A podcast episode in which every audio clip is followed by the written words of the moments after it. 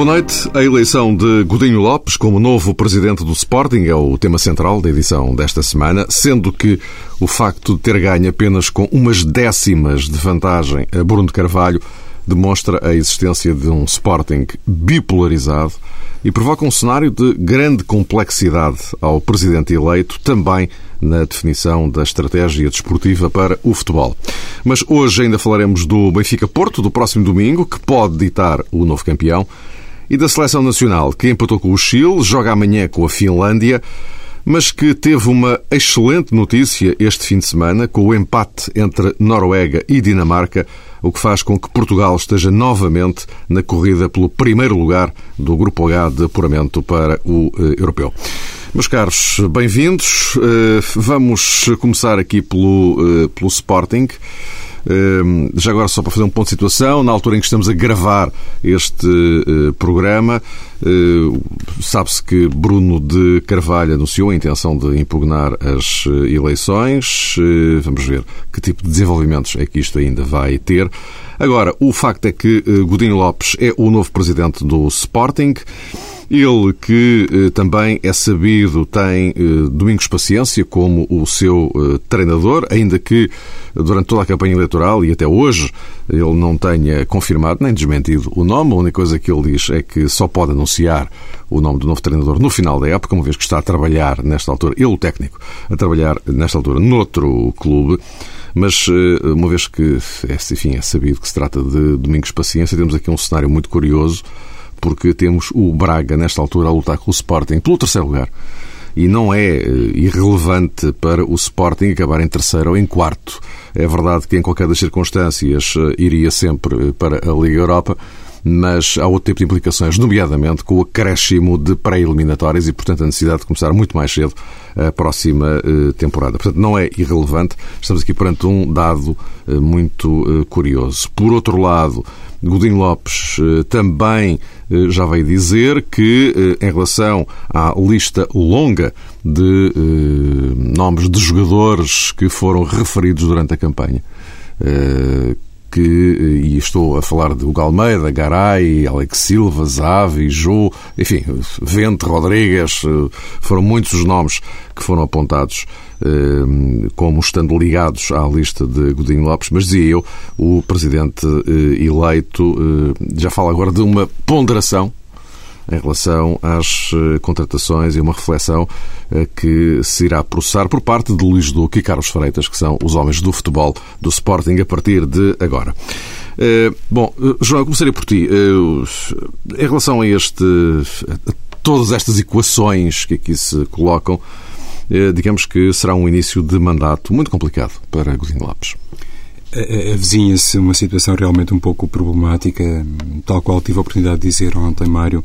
Eu acho que o Sporting eh, ainda não compreendeu bem, ou os protagonistas eh, do universo Sporting ainda não perceberam bem uma situação que seria de todo positivo para o clube encarar e, em primeiro lugar, para eles próprios se auto-identificarem, digamos assim, com esse panorama. Ou seja, eu acho que o Sporting teve dois grandes vencedores eh, neste ato eleitoral. Pelo menos dois. Eh, naturalmente, Godinho Lopes, porque foi o presidente eleito. Eh, até prova em contrário, foi eleito com toda a legitimidade, ainda que por escassa margem, conduzindo precisamente essa situação mais crítica que se avizinha. E, por outro lado, é naturalmente Bruno Carvalho Bruno Carvalho é, é um, um, jovem, é, há muito tempo ligado ao Sporting, ele teve a ocasião de frisar isso durante a campanha eleitoral, que foi inclusivamente membro é, de uma das claques, está ou esteve ligado a uma modalidade uh, muito cara aos adeptos leoninos, ao em patins, daí a tal uh, comparação, o paralelismo que tivemos a oportunidade de fazer uh, com Pinta Costa, mas apareceu nesta campanha com estrondo e, e deu-se a conhecer. E, e deu-se a conhecer, essencialmente, também devido às ideias que alinhavou, uh, aos meios conseguiu mobilizar, às pessoas conseguiu apresentar e ganhou claramente um, um, grande capital, considerando inclusive a sua ambição de um dia ser presidente do Sporting. Uh, não sei, evidentemente, se esse dia está próximo ou não, se ainda pertence, digamos que, a um futuro longínquo ou próximo, mas a verdade é que Bruno Carvalho, independentemente daquilo que possa acontecer no Sporting e, e de quem tomar efetivamente posse na presidência, foi um grande vencedor uh, da noite. E isso deveria ser entendido, deveria ser também respeitado por Godinho Lopes e atendendo à forma como se costuma posicionar e, e ao seu próprio discurso, creio que Godinho Lopes não terá qualquer dificuldade, porque me parece ser uma pessoa de bom trato, em reconhecer isso e, eventualmente, em, eh, digamos que, explorar também uma ou outra parceria com a lista C. Claro que isto seria na tal uh, vertente otimista, digamos assim. Sabemos que na prática é mais complicado uh, conciliar filosofias, conciliar personalidades, mas para o bem do Sporting, e retomando um bocadinho uh, a origem desta discussão, digamos assim, para o bem do Sporting, seria muito útil que, em vez de as pessoas procurarem aqui contar outra vez as espingardas, tivessem a noção de que houve realmente um momento marcante eh, no clube, houve dois grandes vencedores e, quiçá, eh, está aberto o campo para uma grande oportunidade para hum, que o Sporting fosse capaz de conciliar vontades e, assim sendo, de reunir meios para fazer face a um momento extraordinariamente complicado, a que não é alheio, lá está Mário, essa frase já prudente de Godinho Lopes, dizendo que é preciso alguma ponderação quando se fala de contratações e de reforços, porque se calhar o Sporting, conforme ele dizia, eh, tem que encarar com grande preocupação eh, o dia 27, 28 e por aí fora, e sobretudo tem que equacionar quem na realidade pode vender no plantel antes de começar a pensar em grandes eh, contratações. Esta, para já, era a primeira abordagem que queria fazer, naturalmente há outros pontos em uhum, análise. Claro, claro. Uh, Luís, ainda antes de falarmos da questão do, do terceiro lugar, Domingos Paciência, aqui no meio disto tudo, uh, o que é que te parece este cenário eleitoral, não é? Sim, em primeiro lugar, talvez dois patamares, dois pontos de vista. Não é? O primeiro em relação àquilo que se passou, o segundo em relação àquilo que, que se poderá passar. Em relação àquilo que se passou, é, é enfim, obriga, obriga a um esforço intelectual uh, que talvez para o qual não esteja preparado para, para perceber toda, toda aquela noite, longa noite, longo inverno, uh, pelo que o Sporting passou durante o período eleitoral, não é? ver um presidente tomar posse às seis da manhã, depois de toda aquela confusão, julgava que não era possível, eh, mas pelos vistos é, ver um presidente da Assembleia Geral a dizer que se demorou algum tempo porque foi necessário afinar a contagem de votos, o que é que é afinar, ver o, o antigo, um dos candidatos à presidente da Assembleia Geral a sair a dizer que já tinha dado, cumprimentado o vencedor uh, que se viu mais tarde que não, que não era ele, o Bruno Carvalho.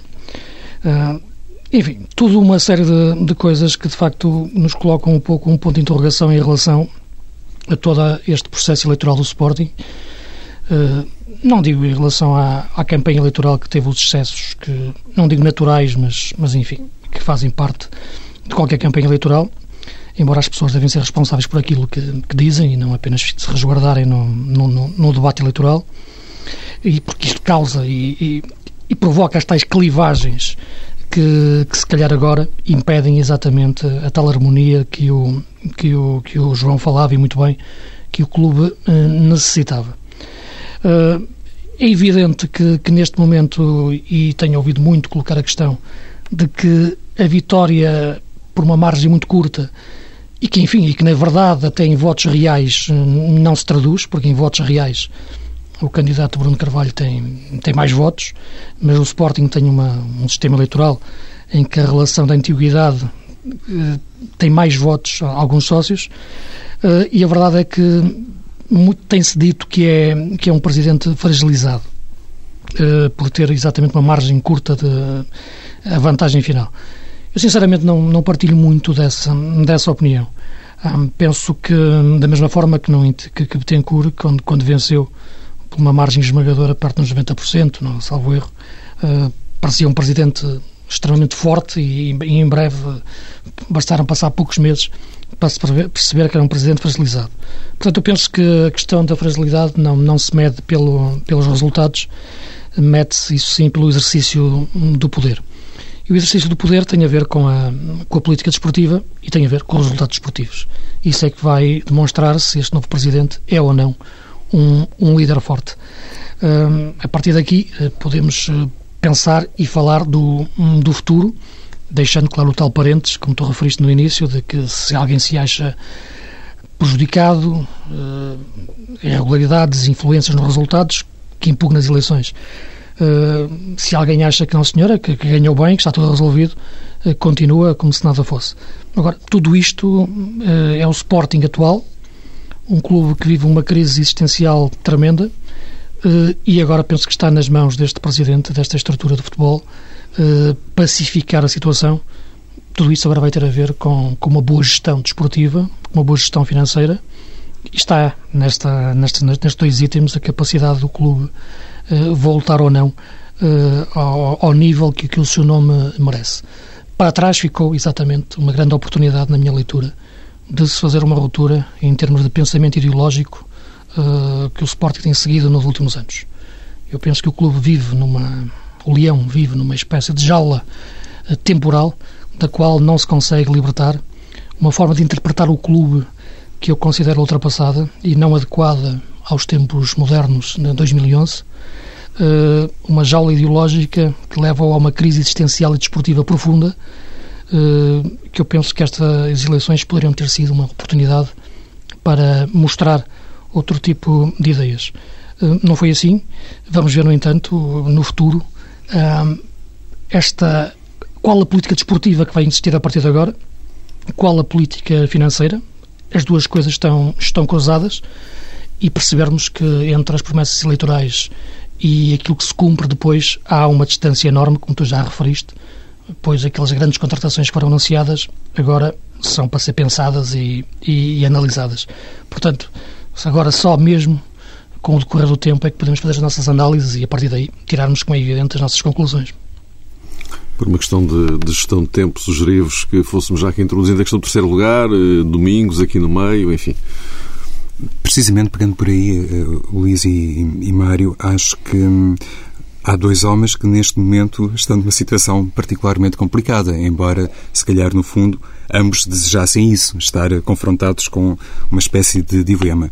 Falo naturalmente de Eduardo Barroso, que foi eleito presidente da mesa da Assembleia Geral, eh, concorrendo pela lista de Bruno Carvalho, e falo de Domingos Paciência, que está confrontado com um cenário que não é fácil de encarar. É evidente que estamos a falar de um treinador já com provas dadas, eh, no âmbito do seu profissionalismo, penso que isso é intocável, ninguém ousará questionar o que quer que seja sobre essa matéria, mas não há dúvida que este final de campeonato, olhando inclusive para o calendário, nos reserva uh, algumas etapas que são no mínimo curiosas e vamos ter inclusive uh, na ponta final um, um, Braga Sporting que pode ser absolutamente esclarecedor a propósito do nome do clube que vai ocupar uh, o último lugar do pódio do Campeonato Português. E isso tem muita influência na tal vertente económico-desportiva que falava o Luís, tem influência conforme tantas vezes já sublinhou José Coceiro a propósito do planeamento da próxima temporada uh, desportiva, mas parece-me que Domingos Paciência fica realmente ali num limbo.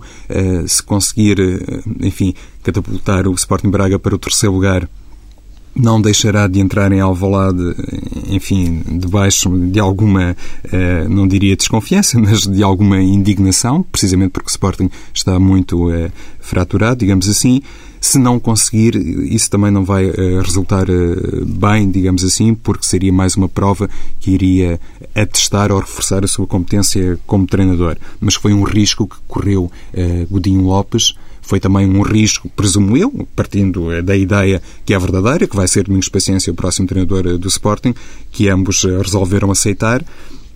E penso que, no, no, fundo, devemos também eh, elogiar ou sublinhar um aspecto que tem a ver com essa capacidade que, apesar de tudo, teve Godinho Lopes em se demarcar uh, de um anúncio popularucho de muitos jogadores e de um treinador.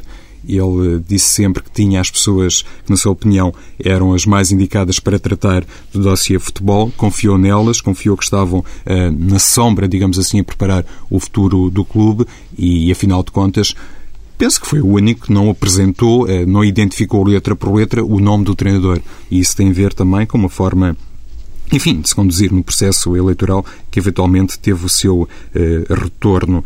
Eh, aquilo que o Luís também sublinhava a propósito eh, da demora dos métodos arcaicos que o Sporting acabou por uh, denunciar neste processo eh, eleitoral foram também, na minha opinião, manchados ou perturbados por outras pequenas, grandes situações que, penso eu, podem ser resolvidas para o futuro. Faz realmente alguma confusão, por exemplo, o Sporting não esteja nos tempos modernos preparados para os sócios votarem nos núcleos, se calhar seria, digamos que, uma boa ideia para no futuro ser praticada, e, e há um aspecto aspecto que... O voto eletrónico. Isso. O voto eletrónico é também um, um, método que parece ser, digamos que, o, o, caminho certo e inevitável no futuro, mas isso obriga naturalmente uh, a, a, proteger bastante o sistema informático que pudesse dar corpo a, a um exercício dessa natureza. E, e, e, há um último aspecto, Mário, se me permites, que tem a ver com aquele anúncio que foi feito uh, perto de, das 20 que horas, ou seja, assim que se uhum. concluiu o ato eleitoral, uh, houve realmente um jornal que anunciou uh, o provável vencedor, quando ainda estava muita gente para votar, uh, para exercer, não é, Luís, o seu sim, direito sim. de voto. E eu acho não que isso também não foi bom, sinceramente. Uhum. E não foi bom para aquilo... a classe jornalística, em primeiro lugar. Claro, aquilo, já agora, só para, só para sublinhar este dado que me parece importante, é que aquele inquérito acabou às seis da tarde, ou seja, duas horas antes do fecho das urnas. Ainda houve muita gente, e, e certamente muita gente com 20 votos, não é? Que ainda foi votar. E, portanto, enfim, houve ali de facto. Sim, mas o anúncio foi só feito eh, eh, na edição online às 20, correto? Está bem, mas eu estou a falar... mas estava ainda muita gente para votar ainda. Pois, o que eu estou a dizer, mas independentemente disso, mesmo. Mas 20 horas era, para todos os efeitos, a hora de fecho, não é? Uh, o, que eu estou a dizer é uh, a, a, repercussão que isso depois tem. Exato. E depois foi até às 6 e tal da manhã, uma coisa que eu ainda não, não consegui perceber. Uh, aliás, neste, na, na, altura em que estamos a gravar o, o programa, o o Presidente da Assembleia Geral em exercício até estava eh, ali a dar umas, umas explicações numa conferência de imprensa em detalhe sobre como, o que é que se passou durante a noite. Uma das dúvidas que me assaltou foi como é que se agenda o anúncio do vencedor para as 3h45 da manhã e isso acontece às 6 e tal. Não é? Há, ali, eh, eh, há ali um período em que eu te confesso que não, não, claro. percebi muito bem, não é? é Mas diz, Luís, diz, diz. Não, é evidente, eu partilho completamente daquilo que vocês estavam a dizer em relação ao que tu disseste agora, Mário, de facto é, é difícil perceber aquele hiato de tempo tão, longo, uh, não, é, não é aceitável de forma alguma, como o João referiu, uh, a questão que, que levou que um jornal tivesse indicado uh, antes do final de, das eleições de forma taxativa no seu site que o Bruno Carvalho era presidente ou não presidente do Sporting. Eu penso que aí foi o despoltar toda uma situação eh, que levou a, ao final que, que, todos, nós, eh, todos nós sabemos. Aliás, eu tenho sempre uma interrogação enorme em perceber o porquê desta, desta, desta voragem em querer dar a notícia tão rápida, se bastava esperar algumas horas e podia-se dar a notícia de uma forma tranquila, serena e com toda a credibilidade. Uh, portanto, não me parece que isto seja um exemplo de, de bom jornalismo, claro claramente. Aquilo nem era uma sondagem, era um inquérito uh, e, portanto, não tinha base científica nenhuma e, portanto, aquilo foi, foi despolutou uma série de situações que não pareceram as melhores. Uh, claramente, uh, houve um jornal que teve outra, outra, outra postura e, e notou-se nas capas que fizeram no, no, no dia seguinte. Uh, apenas um jornal foi fiel à verdade, não, não, estou a dizer isto por ser o jornal onde colaboro, mas porque é, é, é, é de mais alientar justiça uh, dizer isto. Mas, enfim, passando por cima disso, porque parece-me que, que, não é isto o motivo, de, como é evidente, do problema do Sporting, a questão do terceiro lugar é irónico, de facto, como estás a referir, eh, ser o Domingos, eh, que, que é o, novo, o próximo treinador do Sporting eh, na próxima época com, com esta lista, segundo, segundo tudo indica, estar na, nas mãos dele e uh, o terceiro lugar.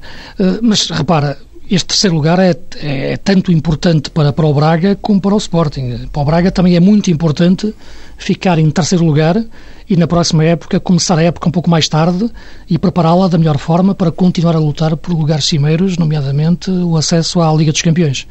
E, portanto, para o Braga é muito importante ficar em terceiro. Não tenho dúvidas nenhumas que o Domingos sente o mesmo e, como profissional que é, vai lutar por isso até, até ao último dia, porque para o Braga é muito importante ficar em terceiro lugar. Aliás, eu penso que o Braga hoje em dia é um clube que muito mais estruturado do que o Sporting, é um clube muito mais bem gerido do que o Sporting, é um clube que percebeu perfeitamente o que é o, o tempo atual do futebol moderno enquanto que o Sporting não, não o percebeu. Uh, mas uh, a nova gestão do Sporting, os novos homens do futebol, nesta altura têm esse, esse, essa prioridade. Antes de pensar na próxima época, e vão pensar certamente, e têm pessoas competentes para isso, nomeadamente o seu diretor desportivo, que é um homem de grande qualidade no, no mercado, uh, vão ter que agarrar o plantel atual. Vão ter que dar confiança ao plantel atual. É lógico que depois de, do, do vice-presidente ter dito que precisava de uma vassoura para resolver os problemas, não sei como é que ele agora vai explicar a estes jogadores uh, quais deles é que iam levar com a vassoura. Uh, mas certamente que vai ter uma boa explicação, como ele tem para tudo na vida. Uh, agora, parece-me que é, é a prioridade, é agarrar este plantel agarrar este grupo, que se notou nos últimos jogos, está completamente uh, desmobilizado e que levou que o Sporting, que tinha uma vantagem confortável até pontual em relação aos, uh, ao Braga, inclusive, o Braga que fez uma grande recuperação nos últimos tempos, uh, vai ter que agora remotivar toda esta equipa e todos estes jogadores para isso. Isso será um trabalho... Com, e já com um jogo em Guimarães no fim de semana. Exatamente, já é um jogo em Guimarães difícil, portanto o calendário do, do, do, Sporting de facto não é, não é, não é fácil, como tu referiste, porque tem de facto confrontos diretos e tem o último jogo que é, que é o último jogo do campeonato, que é, que é, que é o Braga Sporting. Agora, eu penso que há, de facto, ali matéria, há jogadores com qualidade que, que estão adormecidos, que precisam de ser acordados, que, sobretudo em termos, em termos de, de meio campo, é ali que eu vejo que o Sporting pode, pode dar mais e acreditar mais. Em termos de defesa, é disfarçar os problemas. Em termos de ataque, é inventar aquilo que não existe, que é um ponto de lança que foi vendido. E, portanto, é no meio campo que a equipa tem que trabalhar mais. E, quando, e vamos falar da seleção a seguir, quando vemos o golo que o Matias Fernandes marcou à seleção, os adeptos do Sporting devem perguntar, mas como é que é possível? Ele marca este golo na seleção e no Sporting ainda não, ainda não conseguiu nada, nada parecido. Ele é um craque, é um grande jogador. Agora, como é que um craque daqueles uh, fica no, naquela crise existencial no Sporting, tão deprimido a jogar, é que nos leva exatamente a pensar uh, o momento que o Sporting atravessa e que estes homens agora vão ter, vão ter que resolver num futuro próximo. Meus caros, proponho avançar-vos, por de tempo, claro, avançar-vos já para uh, a seleção. Estamos no, no meio uh, de dois jogos particulares, empate com o Chile, amanhã jogo com a Finlândia. Uh, mas mais do que isto, de facto, porque aquele jogo com o Chile foi assim um bocadinho deprimente, mas isto é a minha opinião. Mas agora, o, o, o que é relevante deste, deste fim de semana é aquele empate entre a Noruega e a Dinamarca, e assim a contar para, para a qualificação para 2012 que uh, recoloca Portugal como candidato ao primeiro lugar no, no, no, grupo. Luís, o que é que te pareceu? Uh, um olha dela em relação ao jogo com o Chile. Para que é que, este tipo, para que estes jogos servem? E, uh, e esta boa notícia que acaba por vir de fora, não é? Sim, duas coisas, exato. Eu penso que, de facto, o melhor jogo de, de, de, sábado à noite foi o jogo da Dinamarca na, na, Noruega. O empate, que de facto foi o melhor para nós, porque coloca Portugal dependente de si próprio. Embora calendário difícil, penso que Portugal tem todas as hipóteses de chegar em primeiro lugar. A primeira das razões para dizer isto é porque acho que é a melhor equipa, claramente, que a Noruega e que a Dinamarca. Mas atenção que a Dinamarca vai jogar em casa com Portugal e com a Noruega. E o último jogo é um Dinamarca-Portugal. Portanto, vai ainda, ainda vai existir muito, muito para, para, para disputar. Uh, em relação ao jogo, de, ao nosso jogo, sinceramente não estava à espera de nada muito, muito diferente. Uh, é uma questão de motivação e é uma questão também dos jogadores perceberem que estão numa fase da época crucial do ponto de vista de, de desgaste e de fadiga tática e física. A maior parte daqueles jogadores, quase todos, não estou a fazer este tratamento exaustivo, mas quase todos eles estão ainda envolvidos nas competições europeias, que, que, está na fase decisiva, que vão ter agora os jogos decisivos dos quartos de final e meios finais. E, portanto, este jogo com o Chile o próprio adversário não estimulava tanto como estimulou a Espanha e a Argentina, onde Portugal fez dois bons jogos, embora um tenha, tenha ganho ou tenha perdido, foram dois bons jogos a to, a, em todos os níveis. Portanto, não havia a mesma motivação competitiva, o mesmo estímulo do adversário, o tal desgaste, os jogadores têm na cabeça que os jogos importantes ainda vêm a seguir nos clubes e também na seleção, e portanto penso que não, não dou muita importância uh, ao que se passou em termos, em termos de menor intensidade. Percebeu-se que Portugal tem uma base neste momento de, para fazer bom futebol, não houve tanta dinâmica devido a isso. Uh, há ali claramente um novo meio-campo a nascer que não existe mais o número 10, mas existem dois médios que jogam à frente do pivô com grande intensidade, o Moutinho e o Cas Martins outras soluções. O próprio Meireles está a jogar atrás, também pode jogar mais à frente, entrar Manuel Fernandes. Portanto, há de facto aqui boa matéria para, para trabalhar. A equipa está bem, está confiante do ponto de vista de, dos jogadores olharem uns para os outros e também para o treinador. Isso mérito total para, para o Paulo Bento. E, portanto, acho que estes jogos servem de facto para, para reforçar o grupo, mesmo que o jogo em si depois não seja muito bem conseguido, sobretudo para os adeptos que queriam mais, é lógico, aqueles que foram ao estádio, sobretudo, têm que entender isto. Então o próprio estágio fortalece os laços entre os jogadores e a equipa técnica e, portanto, tudo isto é positivo. O jogo com a Finlândia, sim, penso que é um teste melhor até em relação ao jogo com a Noruega, porque é com um adversário mais parecido, semelhante na forma de jogar, do que o Chile, que, que não tem nada a ver com aquilo que nós jogamos na fase de qualificação. Sim, é, é, é, um pouco tudo isso, Luís, concordo. Eu acho até que hum, Portugal, eh, em Leiria, quase que deu a ideia que o resultado de Oslo o dispensava à seleção portuguesa, ao 11 português, de fazer um grande jogo. Ok, a Dinamarca conseguiu roubar, entre aspas, dois pontos à Noruega, agora vamos fazer aqui 90 minutos só para entreter sem grande atitude competitiva. Mas, eh, conforme disseste, os jogadores nesta altura e o próprio selecionador tem a ideia que é sempre muito importante respeitar um plano eh, de eh, condicionamento físico, é importante também ter os jogadores bem fisicamente e bem mentalmente. E para eles estarem bem mentalmente é também respeitar um determinado período de repouso que depois lhes permite chegar ao clube, aos clubes eh, em devidas condições e mais tarde regressar à seleção, aí sim, já em final de temporada, eh, para dar o tudo por tudo, por exemplo, no jogo caseiro diante da Noruega. O, o, o dado, enfim, mais relevante que encontrei no jogo de Leiria prendeu-se, a minha opinião, com, com uma opção de Paulo Bento, que naturalmente é respeitável, mas que estranhei um pouco, teve a ver com, com a ausência de, de, um chamado plano B. Eh, se calhar não era o jogo também mais indicado para isso, mas às vezes, neste género de particulares, eu entendo que é realmente um terreno que não deve ser desaproveitado para se fazer determinado tipo de experiência. E a maneira como se apresentou o Chile convidava Portugal, na minha ótica, a apresentar ali um 4-4-2, pelo menos olhando para algumas opções, inclusivamente a última hora eh, dos jogadores que foram chamados por Paulo Bento, talvez tivesse hum, o selecionador perdido ali uma oportunidade boa para fazer um desenho de outra natureza e, eventualmente, eh, digamos que oferecer à seleção um primeiro eh, teste ou um primeiro exercício, visando, sabe Deus, aquilo que pode acontecer em futuras ocasiões. Mas foi apenas um dado de natureza estratégica, não foi particularmente penoso ou não deve ser visto como uma coisa que, enfim, deva manchar a exibição de Portugal e o contributo de tudo e todos, a começar pelo selecionador eh, português. A titularidade de Rui Patrício, não sei se foi meramente simbólica por o jogo ter sido em Leiria, se significa realmente, eh, nesta altura, uma das grandes... Amanhã, amanhã vai jogar o Eduardo. Já, já, disse, disse o Paulo Bento é? que vai jogar o Eduardo. Não, mas... pode ter sido previamente definido, um jogo para um, um jogo para o outro. Não, Sim, não me espantaria, não é? Mas considerando que é um recém-chegado à, à, seleção eh, principal, ou, ou, pelo menos não é um jogador uh, com, com grande currículo, eu acho que nesta altura, se calhar, Paulo Bento até hesita um bocadinho, penso eu, não sei, a propósito do nome do guarda guarda-redes eh, titular.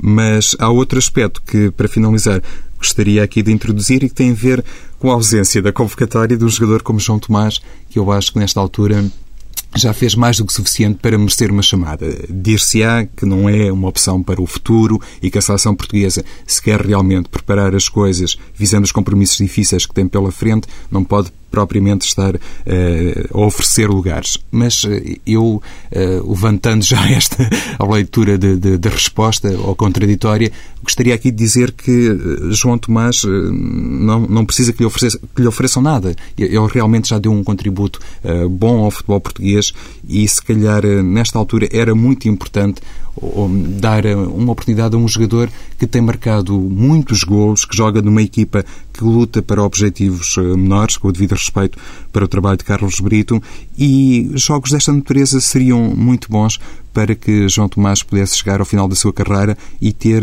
digamos que, no currículo mais jogos pela seleção portuguesa. No fundo, quero dizer com isto, uh, Mário Luís, que achei uma injustiça o João Tomás não ter sido chamado. Meus caros, eh, estamos na ponta final. Vamos espreitar o Benfica-Porto de, de, domingo. O jogo que eh, pode revelar o campeão. Eu não digo decidir o título, porque a decisão do título parece-me já ser muito, uma coisa muito evidente, mas o, o jogo pode revelar uh, o, o, campeão. Uh, Luís, olhando para, uh, para este jogo e sobretudo numa altura em que nós sabemos que as coisas estão muito extremadas nesta ligação Benfica-Porto, não é? Uh, o facto de o Porto poder sagrar-se campeão no terreno do, do adversário, uh, enfim. Sim, essa questão, independentemente de, estarem extremadas as relações, seria sempre relevante. Agora, em primeiro lugar, desejar que, que seja um jogo sem, sem incidentes e, e, e, com isso não estou a falar dos jogadores, como é evidente. Claro, claro, claro. Estou, do estou, resto, Estou a falar do resto que, que, que, anda à volta, que é uma coisa assustadora e que, que, eu não entendo como é que as pessoas não põem a mão na consciência e param um pouco. Mas enfim.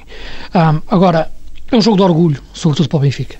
Uh, já não é o campeonato que está em questão, como, tu referiste bem, é portanto o orgulho e não deixar que o Porto festeje o título uh, na luz. Da mesma forma que a época passada o Porto não deixou que o Benfica festejasse o título no Dragão. Portanto, são, são, é uma questão de orgulho mesmo que está, que está aqui em questão.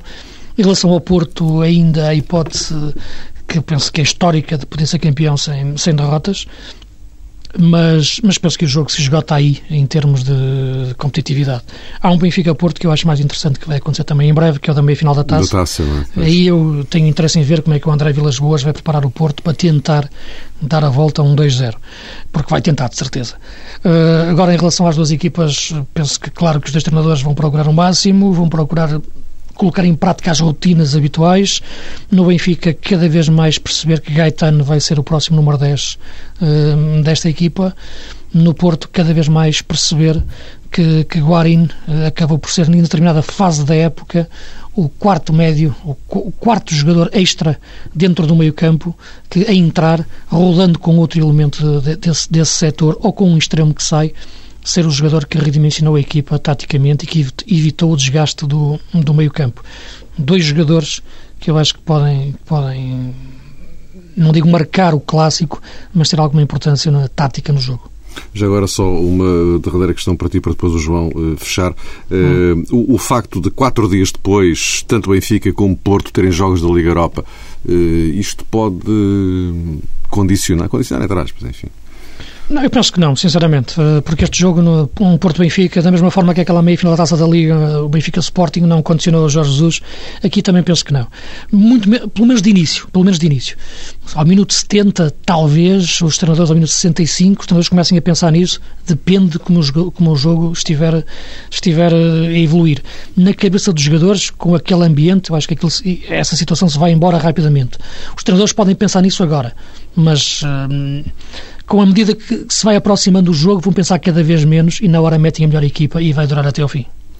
Sim, e, e, muito menos o Benfica se pode dar esse luxo, porque conforme sublinharam ambos, para o Benfica é, é um jogo em que está em causa o orgulho ferido, está em causa eventualmente eh, também uma tentativa de resposta àquela humilhante derrota por 5-0 no jogo eh, da primeira volta do campeonato, exato, Mário, e, e sobretudo eh, para o Benfica importa também, lá está, de alguma maneira, preparar essa recepção ao Futebol do Porto na segunda mão uh, da meia-final da Taça Portugal. Como sempre, eu acho que as coisas estão muito uh, relacionadas, têm um efeito uh, psicológico contagiante e se acontecer, hipoteticamente, um desaire para o Benfica, depois vai ser mais complicado, quer se queira, quer não, aguentar aquele 2-0 favorável da primeira mão obtida no Dragão na tal meia-final da Taça de Portugal. Ou seja, uma vitória diante do Futebol do Porto, teria aqui um efeito eh, múltiplo, impediria, lá está, como lembrou o Luís, o Porto de chegar ao fim eh, eventualmente sem derrotas, eh, permitiria ao Benfica vingar, entre aspas, a goleada da primeira mão e, depois, exemplo daquilo que aconteceu com a vitória na Taça Portugal, que foi muito bem explorada por Jorge Jesus, ao ponto de depois dizer, inclusivamente, que o Benfica era a melhor equipa a praticar futebol em Portugal, permite depois, ou permitirá a Jorge Jesus olhar para uh, a segunda mão da, da taça, da meia-final da Taça de Portugal com outro otimismo. Isto já sem falar nesse hipotético cenário de uma final da Liga Europa entre Porto uh, e Benfica. Jorge Jesus poupou com Entrão e Salvo no último compromisso, porque eram jogadores em risco para. O jogo diante uh, do Futebol do Porto e se calhar isso significa exatamente aquilo que vocês há pouco disseram, ou seja, por parte do Benfica, de certeza que, vão, que vai entrar no jogo uh, a mil por cento para tentar, digamos, contrariar uh, uma carreira que tem sido realmente fulminante por parte do Futebol do Porto. Um, um, último aspecto que tem a ver com, com este cenário eleitoral do Sporting, que penso que contribuiu Mário Luís para pacificar um pouco o ambiente em torno do, do Benfica-Porto. É verdade que só estamos no início... Pelo menos retirou-lhe alguma carga. Não é? Retirou, Mário. Estamos só no início da semana, muita coisa pode ainda acontecer, mas de alguma maneira, como se diz na gíria futebolística, pôs gelo numa situação que parecia extraordinariamente... Parecia e estava a ser hum, bastante escaldante. Obrigado a ambos. Voltamos a encontrar-nos aqui eh, para a semana, já depois desse Benfica-Porto e nas vésperas do regresso da Liga Europa. Até para a semana.